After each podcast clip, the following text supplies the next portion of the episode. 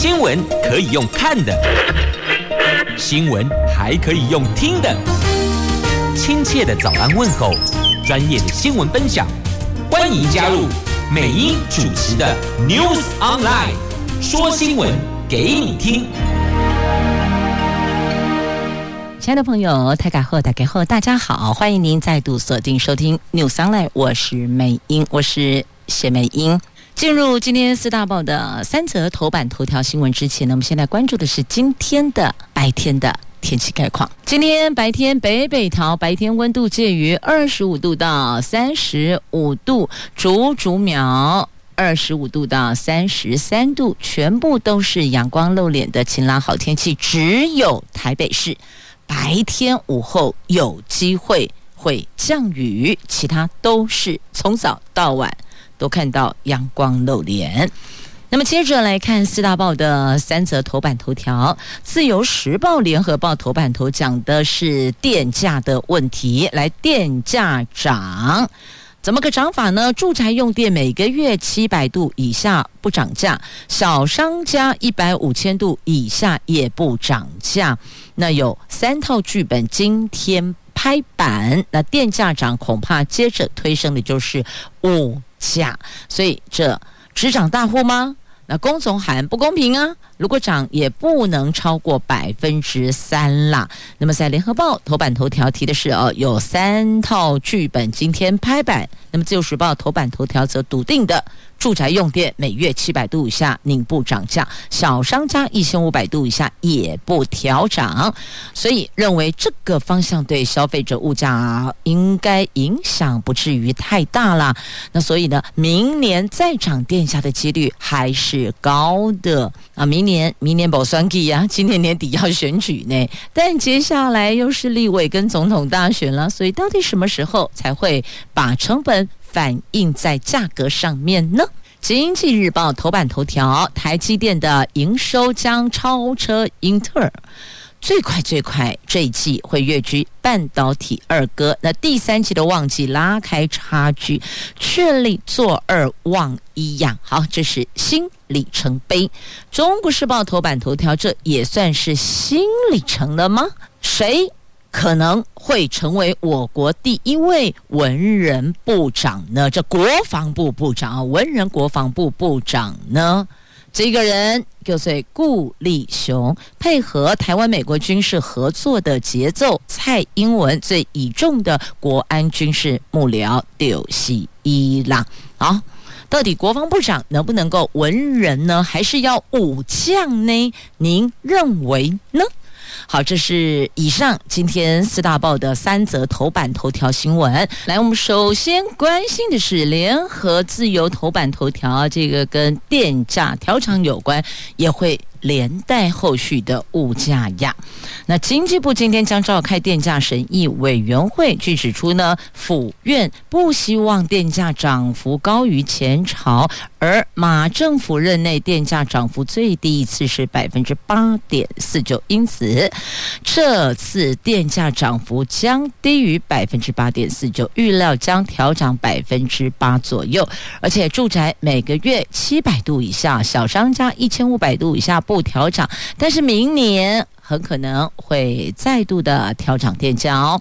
根据消息人士透露，由于民生用电七百度以下，小商家一千五百度以下不调涨，对消费者物价影响并不大。至于工业用电大户，很多都是以出口为主，调涨之后主要反映在出口的价格。因此，电价调涨虽然对国内物价有影响，但是影响并没有想象的大啦。但如果它是反映在工业用电大户出口为主，工业用电大户等于说，它在其他国家的这个价格的竞争力就会稍微软一点点，就会弱一些些喽。那据了解呢，台电其实是今年四月底累计亏损已经达到了八百五十三亿，而且今年前四个月亏损有四百六十九亿了。再不调涨电价，台电净值将变成负数的。而公司法规定哦，公司资产明显有不足以抵偿它所负担的债务的时候。应该申请宣告破产，但台电是不可能解散的啊！啊，台电如果解散了，停了，那我们就故意台湾弄包起来点后啊，所以要不扣零哎嘛，那政府也没有能力有一年增资个一两千亿元去撑住 hold 住啊，因此调涨电价势在必行。如果国际燃料价格没有明显回落，明年再度调涨电价的几率也是相当的高的，因为总不能够让。台电资产不足抵偿所负担的债务，它所能够扛的债务，因此只要碰到了这一个底线，它就必须得反应，只是到底反应多反应少的问题而已啦。那么很担心哦，会造成物价的连带的波动，因此呢，他们就做了一个这样的一个调整方式哦，针对。民生用户还有会反映物价的小商家、小店家呢，这个部分把它给 hold 着 hold 下来。那因此，下一步如果确定出来的方向是今天《自由时报》头版头条新闻所写的内容的话，那么小商家就要调整一下我们的用电的方式哦。我们是比较搭配电风扇呐、又或者这比较。非热门用餐时段，因为比较多时候哈是用餐区，你必须得足够的冷气，要不然大伙儿都挥汗淋漓、大汗淋漓，那也不好。所以可能那个尖峰离峰的冷气的使用也会做调整，同时要搭配电扇。因此，如何节能，应该是接下来小商家、小店家要去思考的。只要你不超过一千五百度。那么电价就不会涨。如果超过一千五百度，丢 a 咖喱 k 给啦。但这个都还得等政府拍板定案，对外公布，以官网公告为主。现在是媒体所掌握的消息讯息，提供给您啊。那全民都在关注，到底涨不涨？听来听去，看来看去，这恐怕涨价势在必行啦。不过呢，这行政院长还是得这么说了啊。他说呢，尊重今天的电价费率审议会的决定哦。不过，电价费率审议会过半的成员是政府代表，哎，政府是可以主导电价费率审议会的决定的。而且，即便是电价费率审议会的决定，行政院还是握有最终的拍板权啦。所以，你看，长官多会说话，说尊重，但看起来就是。势在必行了，没办法，按公司法规定，看来的话，总不可能让台电包包起来嘛。那对此，国民党总团、国民党团总召曾铭宗说，疫情还是很严峻的哦。那无薪假人数一直创新高，党团主张民生用电应该动涨，并给予中小企业、小商家电价补贴到年底。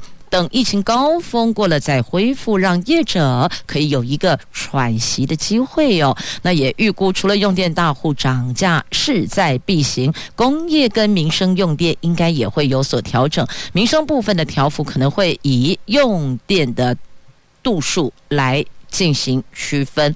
那工总的理事长苗丰强则出面喊话，他说：“如果只针对用电大户调涨电价，并不公平，也会影响未来招商引资。同时，电价涨幅不宜超过百分之三，更应该分阶段调涨，降低通货膨胀影响和对民生的冲击呀。”那对传统产业营运来讲哦，真的是只涨调涨电价是雪上加霜，并不公平了。那也会和政府鼓励台商回台投资政策相互矛盾的。那产业界最关心的是哦，电力稳定供应的问题，政府对这个议题必须严肃以对，尤其是为了提升电力系统的韧度，不宜让零排碳的核电从能源选选项中排除，应该要审慎评估。让现有的核电厂延役，而且积极发展新能源。也就是说，供电必须要稳定，不能够时不时跳电、停电，最后可能到了分区供电哦。那当然，电价调涨多多少少都会增添通货膨胀的变数哦。只是要涨多少，哪些对象？那如果把今天的联合报跟自由时报并在一起关心。一起来关注的话，大概就看得出来可能是涨多少。那《中国时报》头版版面也有报道，虽然不是头版头条啦，但是也是聚焦在电价的议题上面。那今天召开审议会，产业界希望能够分阶段缓涨，降低冲击啦。那龚总，其实你说他有没有稍微？退一下，调一下，有的他就说了啊，这不宜涨价，就或说你如果只针对啊工业用电大户，他认为这是不公平的。那如果非得涨不可的话，也不宜超过百分之三了。所以你们听到最最最最开始的时候，他们就是不能涨，不可以涨。后来好退了，退之后他们也把那个数字给拉出来了。所以呢，凡是数字清楚量化，才不会增加后续的彼此的困扰跟麻烦。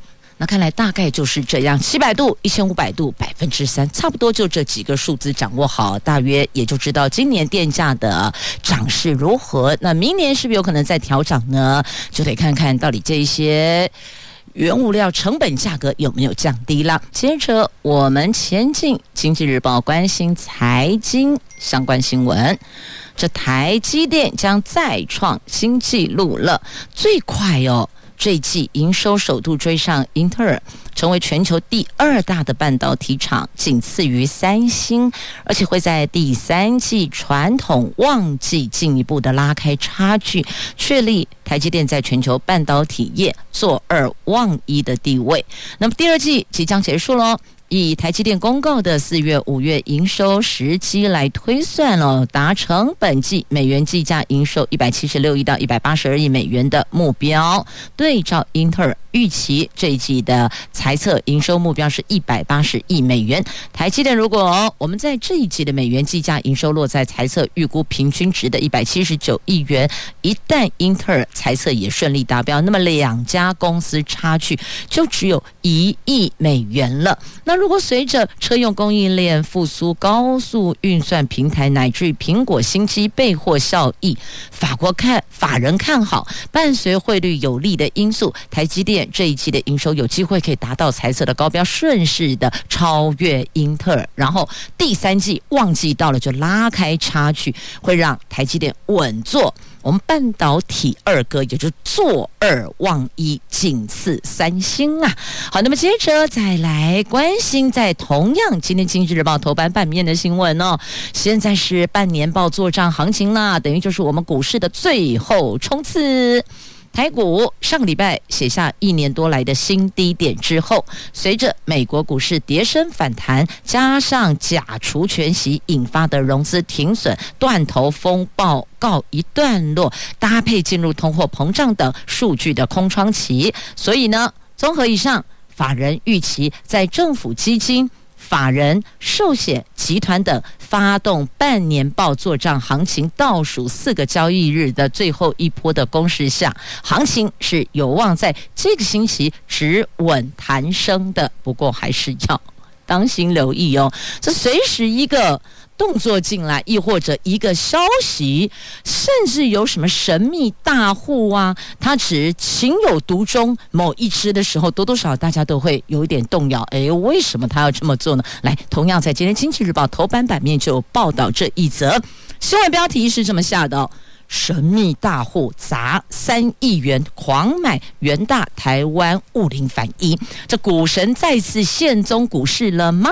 台湾股市从六月十五号收盘指数跌破一万六千点后，市场盛传某位神秘大户出手了。他不管期间指数如何上下激烈洗刷，他始终连续大买元大台湾五零反一，砸下资金已经达到数亿元，而且成为现阶段。少数能够大赚的市场赢家呀，好奇怪，他为什么这么做呢？如果您有在了解、关心、深入做了功课，大概就能明白他为什么这么做。其实最近股市比较上下震荡洗刷，大部分的朋友观望比较多一些些，但是还是有人就是有那个胆量哦，也心脏棒普就囧哎，就是进场狂扫也是有的。好，狂扫的还有他呀！哎，人家 G7 峰会才刚开始，这个很没有礼貌的，马上就用飞弹去轰乌克兰首都，这个很没有礼貌，就是普丁啦。我们来看《经济日报》头版下方的新闻：为期三天的七大工业国集团就 G7 峰会。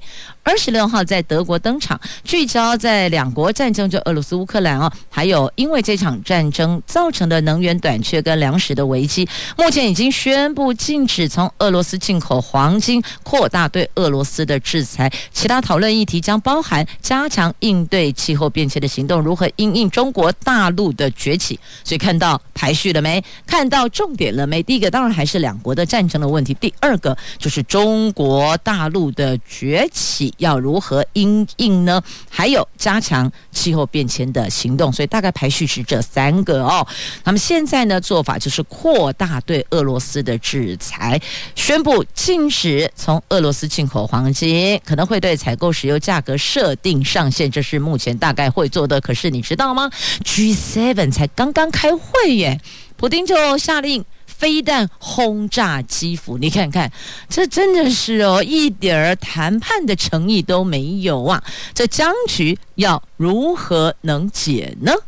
这 G7 峰会二十六号开幕，那俄罗斯就用飞弹袭击乌克兰首都基辅，击中了一栋住宅大楼跟幼儿园，造成了一死五伤。这是基辅这里一个这几个礼拜以来这段时间首次遭遇到飞弹的攻击。美国总统拜登痛批这个就是野蛮行径。这如果不叫野蛮，请问什么叫做野蛮呢？好，那在再继续，我们来看一下台湾、美国，我们两国的贸易倡议谈判时程要重排，为什么呢？因为有人确诊了啊！到底是谁？是哪一方的代表？哈，格里贡就是蓝内代表政务委员邓振中确诊了。行政院的政务委员、经贸办总谈判代表邓振中，原定这个礼拜将跟美国展开第一次的台湾、美国二十一世纪贸易倡议的谈判。不过呢，昨天传出他确诊。行政院经贸办昨天说了，相关时程安排还是有待跟美国方面重新再进行协调，但原定的。会谈行程还是会照旧的，就只有他必须要出席的那个时间点得再重排，其他的区块还是继续的 run，继续的走哦。那对此呢，经贸办强调，台湾美国二十一世纪贸易倡议首次会议并不会取消，一定是会进行的。至于要怎么进行，是否改为视讯的方式，以及面谈时间，都要跟美国方面进行讨论并确认。好，你说要视讯，视讯还是要开会，还是要讲话？但据了解哦，许多的确诊者哦，他非常不舒服，就是在喉咙，在我们的呼吸道支气管哦，而且讲话都很痛苦，甚至连喝水都觉得好像里边有好多刀片在刮。为什么？因为咳嗽咳到喉咙内部，我们的这个食道内部哦，这个区块气管都咳破了，所以呢，你说。确诊刚确诊那几天，要能够清楚的跟你讲话谈话，自在轻松的表达意见，那恐怕是会有困难的哦。所以呢，即便要进行视讯，应该也是在后端啦，因为确诊者不是那一两天就可以解封出来的嘛，所以等于是他的症状都和缓了，可以思考，思路清晰了，可以表述，口条清楚了，那个时候再来进行重点的。议题的谈判是不是会比较妥当呢？接着来看中时今天头版头的新闻哦，这个人是不是有可能会成为第一位的文人国防部长呢？这国安会秘书长顾立雄领军到美国参加的台美蒙特瑞会议哦，已经结束了。根据透露，蔡总统任内，他每一年都会带队出席的是国安会的副秘书长陈文正啦。今年首度没有被总统指派参加蒙特瑞会议，那我方。带队人士的改变有高度象征意义，说明总统倚重的国安军事幕僚顾立雄已经取代陈文正了。在今年底的县市长选举之后，顾立雄在内阁重新改组时，是否会出任蔡英文任内第一位的文人国防部长，则是值得密切关注的哦。那据透露呢，台湾美国双方在今年度的蒙特瑞会谈中就军售项目交换意见，拜登政府致力强化国军不断。对称作战的即时战力，预料下半年会有重要的军售清单啦。那有关台湾美国军售项目跟建军政策，美国方面近年来对陈文正有所不满，军中还传出哦，我国驻美代表肖美琴跟陈文正。也有过争执。话说有一次，萧美琴气得在电话里说：“不是你走，就是我走。”这是他对陈文正所说的。那根据呢军方消息来源透露，在蔡英文第一任总统任内，有关重要的军事议题，陈文正是可以直达天听，就直接上呈总统，不需要经过他人。也就是说呢，他可以直接用书面。或是打电话给总统，亦或者直接当面口头向总统报告军务，不需要经过别人。不过现在呢，则必须要由顾立雄呈报陈文正，不能够再用过去那么直接的直达天听的方式去报告军务，除非是。蔡英文主动询问他，他才可以讲，不然通通都要由顾立雄来呈报呢。另外呢，陈文正所交办的事务，如果军中意见不同，他们都会搬出顾立雄的态度，把陈文正的想法做法给挡回去啊，等于用物理熊挡陈文正。所以你看，这么多的蛛丝马迹显示哦，看来这个区块可能会有所调整哦。但是呢，由于陈文正对军中事务很熟悉，他的意见还是受到重视的。那此外呢，总统视导军队的时候，陈文正还是会陪同。日前，蔡英文视导海军陆战队，把中科院研制的飞弹扛上肩，总统跟军文社发布的照片。看到陈文正就站在郑英文、蔡英文的正后方呢哦，所以还是很靠近的。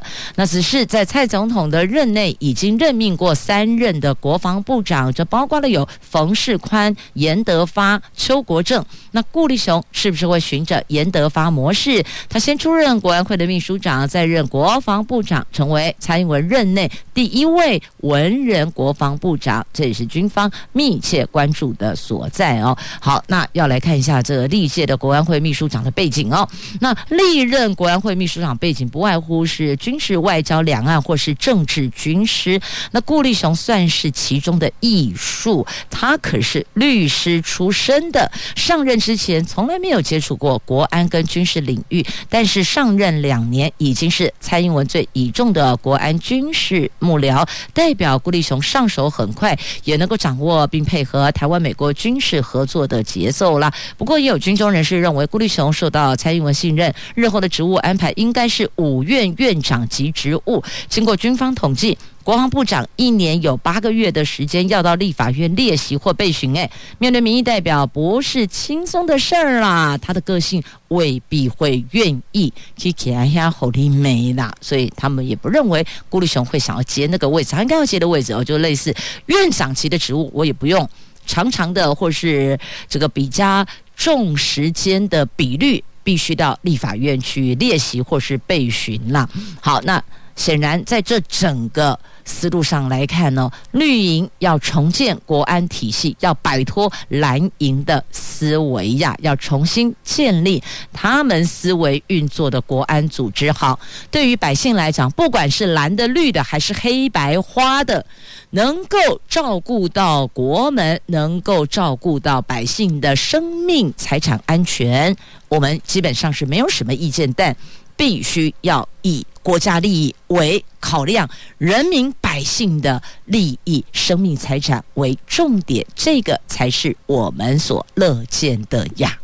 看到了吗？我看到了，看到了中科院所研发的腾云无人机呀！这个是我们国家中山科学研究院积极研发的腾云二型无人机。昨天清晨再创下了飞行记录，不但飞行时间十个小时，而且飞绕台湾周边空域一圈，航程遍及我国防空识别区，证实已经具备中程、长程的飞行及监测能力了。这腾腾云二型无人机五月中旬首度出海测试，当时的飞行时间是三个小时，随后开始测试五个小时、七个小时以及夜间航行训练。前天晚上首度测试十个小时及绕行我国的防空识别区一圈，全程开启 ADS-B 讯号。落地之后，研发人员高兴的手舞足蹈，有人不断的抚摸机体，呈现出欢乐的气氛，因为成功啦，太开心了。从三个小时、五个小时到七个小时到十个小时，太赞了。那官员透露呢，自从哦乌克兰俄罗斯战争之后，无人机运用就引起各国的重视了。国防部除了将无人机纳入汉光三十八号演习演练重点项目之外，还要求中科院要加快研发进度。这一次哦。飞绕台湾一圈，而且贴近海峡中线，以及模拟西南空域巡航，证实腾云二型无人机已经具备长时间监控台湾海峡周边海域以及空域的能力了。所以我说啦，你有没有看见那道光呢？是啊看见那道光，我还感受到那一道温暖温馨呢。来看，同样今天《旧时报》头版的图文呢。看到这是东引陆军东引基地，看到不？有人送蚵仔冰来呀啦！这不是老蚵仔送蚵仔冰哦，这是冰店的老板送前线将士官兵假蚵仔冰吃冰消暑。因为两国的战争，就俄罗斯乌克兰呢，两国战争还有不明航空器飞越东引上空，所以。在这里的官兵们每天都绷紧神经啊！那最近天气很热，指挥官赖正峰少将为了慰劳士官兵的辛劳，所以呢，他有请人待定。台中、大理的超偶偶啊冰，那后来呢？这有冰城的老板知道了，决定免费提供偶啊冰，而且还一一送到东引各个据点，让官兵们都超感动的。所以，这个镇守最前线的官兵哦，有他们才能够让后方的我们安心。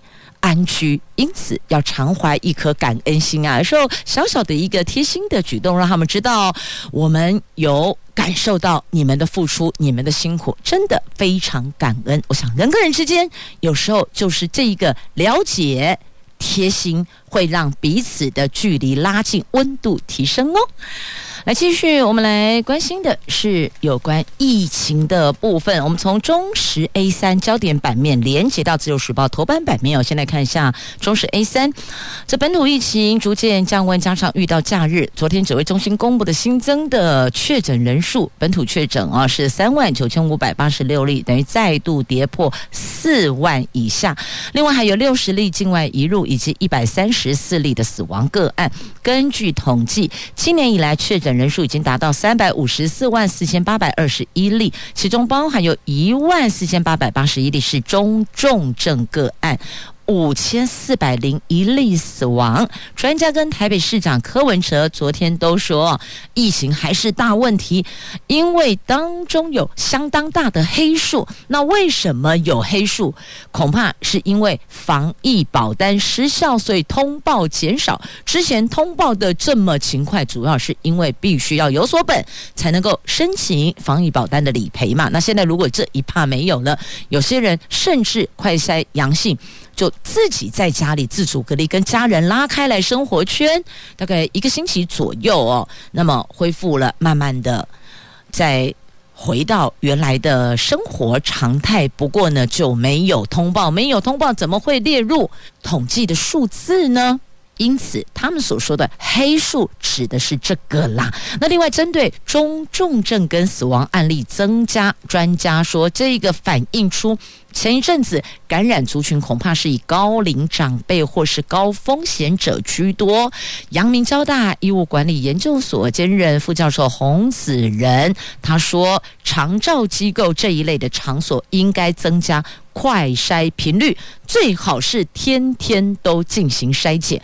而且如果快筛阴性，但是呢长辈还是觉得不舒服啊，明明就一条线没有两条线，可是长辈还是很不舒服的话呢？建议一定立刻进行 PCR，只要阳性立刻投药。所以要抓的是投药，服药啊，只要赶紧及时服药，就能够把中重症亦或者死亡的这个区块降低了哦。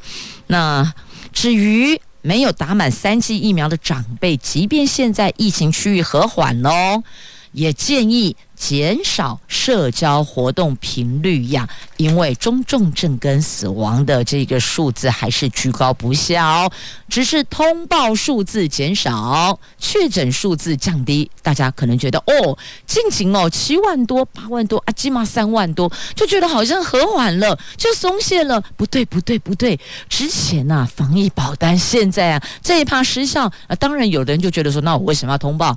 反正我是轻症嘛，那我是。轻症，我自己照顾自己，把自己顾好，不要传染给同住的家人，也就罢了。所以不见得真的会进行 PCR，会去做通报。所以这个落差在这里呀。还有一个，起码就恐怖，就是猴痘，猴痘。在国内已经出现了首例个案了。这是一名从德国回台湾的二十多岁的男性被检验确诊猴痘，他成为国内第一例个案。疾管署说，目前共框列的九名接触者，他们都是无症状，将持续观察一个星期到两个星期。至于预防猴痘的第三代天花疫苗，什么时候能够到货呢？指挥中心说，已经跟厂商进行视讯会议，将争取年底前到货。如果能够顺利取得，将会优先给符合条件的民众接种啦。这个猴痘的潜伏期有二十天，而且透过飞沫可以进行传播呢。假恐怖啊！那这个是台湾发现的第一起的猴痘患者，所以在这里。要提醒这所有的朋友们要注意，要当心哦。那还有，如果照顾猴痘患者的医疗人员的防护措施，也提供给大家做。了解有一个概念哦，那建议穿戴长袍、手套、护目镜跟 N 九五的口罩。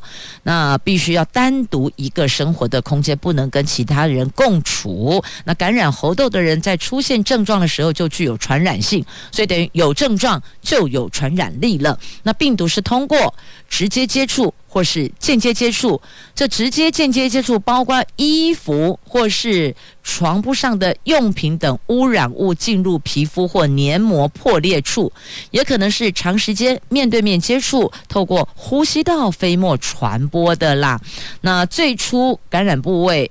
大概大量复制，这个是七天到十四天潜伏期内哦，然后接着扩散到局部淋巴，就会发烧、头痛跟淋巴结肿大，但并不是所有患者都会有这些发烧的症状。而猴痘确诊之后治疗的选择有抗病毒药物跟免疫球蛋白静脉注射等等哦，所以还是要提醒大家注意小心防范。那么医师。提醒民众接触确诊者后的二十一天，应该监测是不是有发烧、畏寒、淋巴结肿大跟皮疹。高风险接触者可以使用牛痘或天花猴痘预防接种。好，那再来有关于这个猴痘，大家现在听到都觉得觉得很忐忑哦。那么世界卫生组织则说，猴痘还不构成全球公卫紧急事件。就现在以这感染人数来看，哈，它还没有构成。紧急公卫事件。但它确实已经存在了哦。好，那么接着我们来看《自由时报》头版版面的新闻，这强化预防疾病，健保首度纳入给付哦。这全台湾四十岁以上的代谢症候群的患者大概有七十二万人，健保署从七月起推出防治计划，西医诊所可以针对二十岁到二十到六十四岁符合对象收案，协助个案追踪管理，改变饮食及生活形态，全年有拨补经费。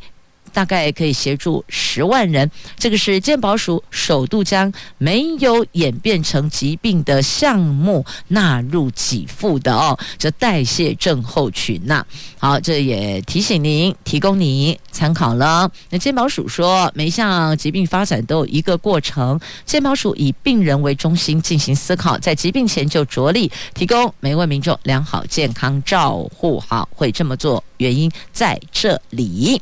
来，接着我们来看联合报今天的阳光行动专题报道，讲的是哦，这个电力要脱碳近邻最大关卡底加拉。你看我们的排碳系数不减反增，哎啊，就看不出来到底我们的目标能不能够达成呢？像去年恐怕成十年来的逆转拐点。我们有一个二零二五年的管制目标，就现在的状况看来，恐怕会面临跳票呢。政府宣布的二零五零年近零碳排路径跟转型策略，外界对于能否达标大多表示悲观的。关键就在于台湾的电力排碳量是居高不下的。正隆纸业执行董事蔡东和日前向政府喊话，所有企业都使用台电的电力，希望政府协助降低电。电力排排碳系数，这番话戳中了蔡政府的痛点。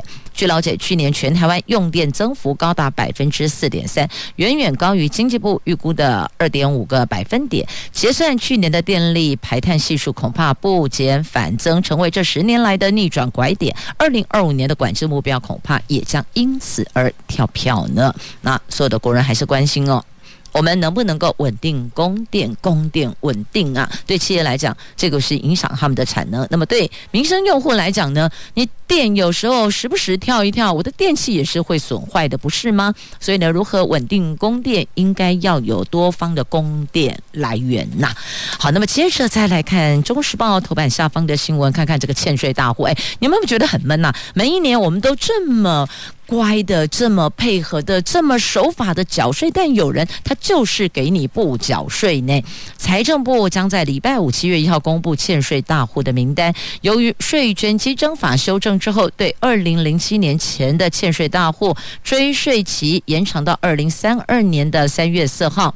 黄任中家族等成年欠税大户总欠税金额高达三百亿，是第十三年。稳坐冠军榜。那国民党籍的立委曾明宗建议，应该以加强管收等方法提高追税效率。对于潜逃海外经济要犯陈友豪等人欠下的大笔税金，学者直言，政府应该加强国际联手追查，设法把积欠的税金给追回来哦。所以你看，每一年都一样啦。榜上有名的欠税大户都有很多老面孔，像刚刚提到黄任中家族就第十三年稳坐冠军了。那还有黄成。是家族陈友豪都是常年上榜的。那这些成年欠税大户，不是已经潜逃海外，就是把财产转移到其他国家。如果追会追税期无法落日，政府应该加强跟其他国家签署租税协定，或是进行合作，跟其他国家联手追查，才可能把积欠的大笔税款追回来。那面对欠税大户很快转移资产或是潜逃出境，曾明宗提出三大建议：第一个。政府应该扩大追查他们的财产，不仅是不动产，还有动产。第二个，积极确定资产是否有移转的迹象。第三个，管收对欠税大户还是有贺阻作用的，可以强化管收策略。对，没错，记不记得之前也提过了？酒驾，酒驾罚钱不怕，他们怕什么？怕抓进去里边乖乖的。上课啦，反省思过啦，懂吗？他们怕被抓去关呐、所以要戳中痛处才会有效度。好，接着我们来看《自由时报》头版版面的新闻。这女警涉嫌窃案遭到自家人移送到底，真相为何？她说不是，她只是开错柜子，并没有行窃哦。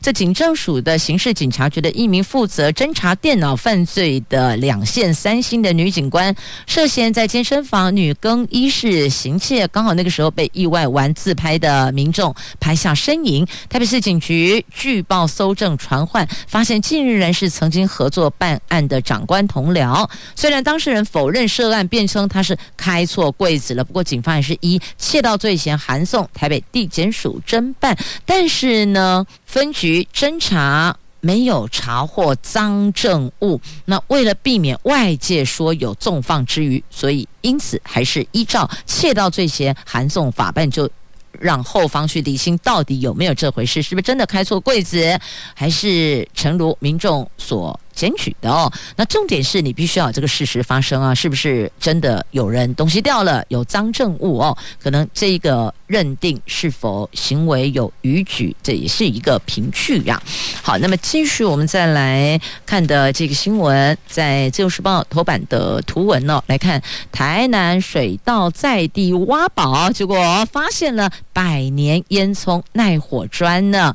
这即将迎来启用百年庆的。国定古迹台是山上花园水稻博物馆会诊搜集相关文物资料时，成功的挖宝，获得耆老提供四块当时火力发电用来送水烟囱使用的耐火砖，上面还可以看到山石电瓦株式会社的这一些字样，算是相当的珍贵呀。好，在自由时报头版版面的图文，这内行的人就知道珍贵在哪里哦。外行就看看热热闹吧，内行看门道呢。好，那么接着这个。太开心了，要掌声鼓励鼓励了！我们的台湾反曲弓女团在射箭世界杯巴黎站拿下了金牌呀！